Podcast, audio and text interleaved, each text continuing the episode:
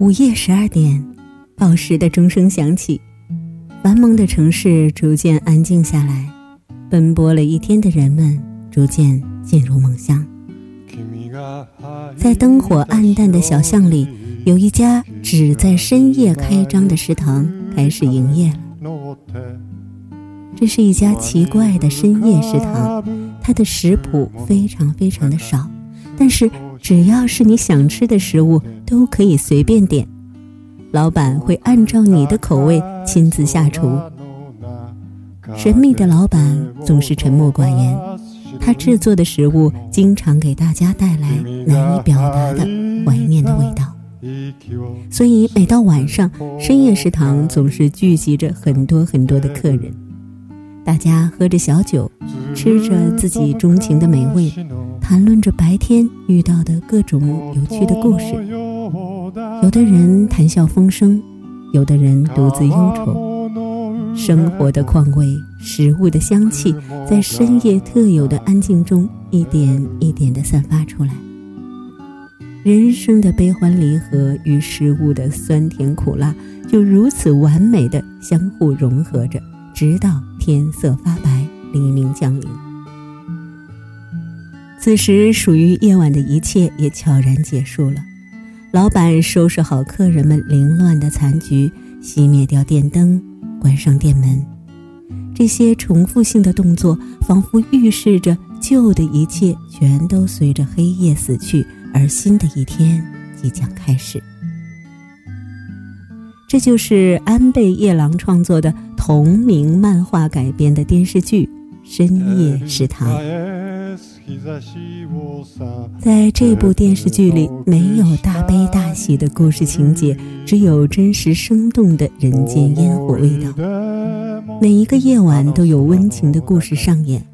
你将会看到长得面相凶恶的黑社会老大，其实他的内心是一个柔软的孩子；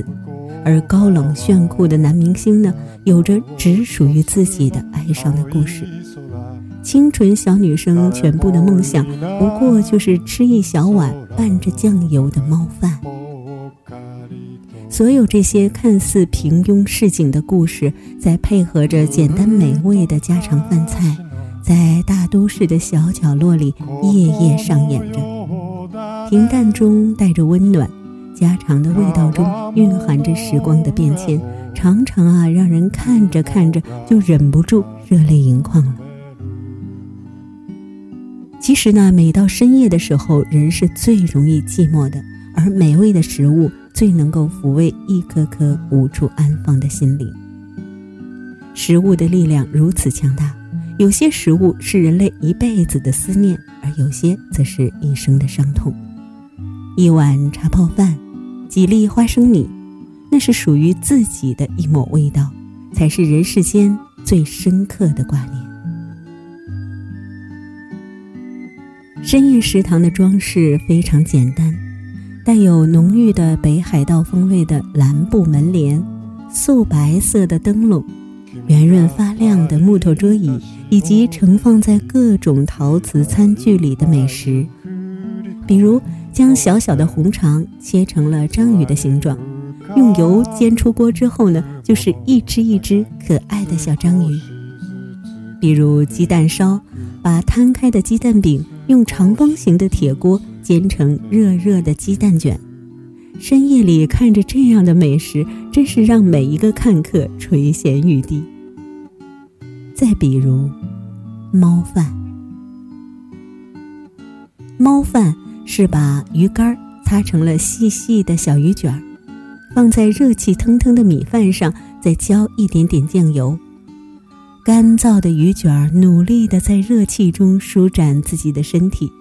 而对面就坐着你心爱的人。每到这时，鱼卷儿总是忍不住要多放一些，再多放一些。那细腻和体贴涌动在心底的爱意，就轻轻地在按压的指尖里体现着。我喜欢你，我当然希望你多吃点，再多吃一点。在猫饭这个故事当中，美丽的就像猫一样的女孩子，最终没有扛过生活的重压，悄然去世了。他没有如约来吃老板的猫饭。天色微明，门外传来猫咪喵喵的叫声。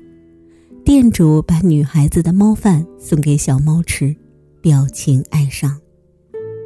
店主轻轻的叫着女孩生前的名字：“美幸啊，你回来了。”忙着吃饭的猫咪头也不抬地回答了一声，那熟悉的动作、熟悉的神态，好像女孩子真的又回来了。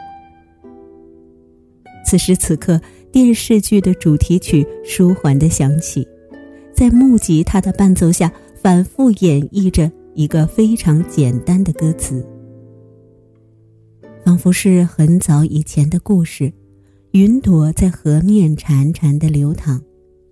往事在空中一点一点的消逝。在天空的更远处，还有万里晴空，而浮云就在那里飘游，一点点、一点点的消失到无影无踪。据说这首舒缓中带着一点哀伤的歌曲改编自爱尔兰的民谣，原曲的曲风应该介于爱尔兰民谣与现代的流行歌曲之间，但是在深夜食堂的剧情中，它被歌手铃木长吉特有的嗓音演绎的温暖婉转，就像是午夜永远都讲不完的故事。